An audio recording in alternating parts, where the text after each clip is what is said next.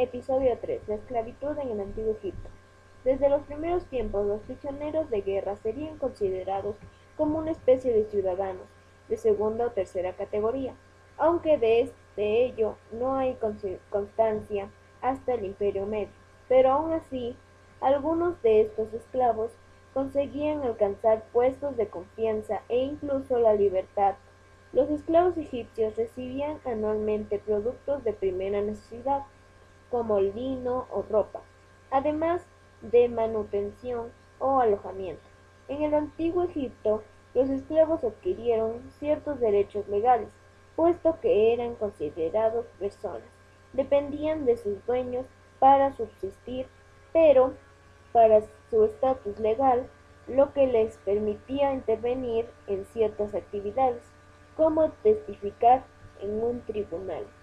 Este estatus se podía, en algunos casos, transmitir de madres a hijos si el padre era libre, pero la madre no. El hijo servía de esclavo. Episodio 4. ¿Cómo curaban a los faraones?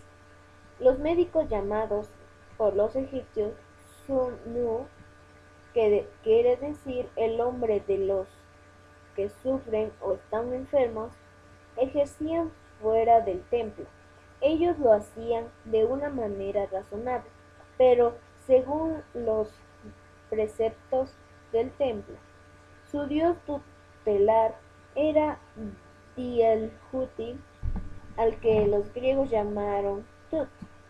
Comenzaban sus prácticas como médicos itinerantes, iban a ver al paciente y atendían una única clase de enfermedad eran especialistas.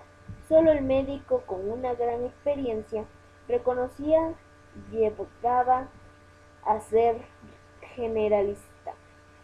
Después de un periodo itinerante, el Zulu podía intentar entrar en un centro de ciudadanos o ejercer en su residencia. Los médicos exorcistas que curaban por medio de encantamientos o amuletos. Los métodos eran variados. Habían médicos para todas las partes del cuerpo, para el espíritu, para las mujeres, los hombres, los niños, incluso los había según la estación.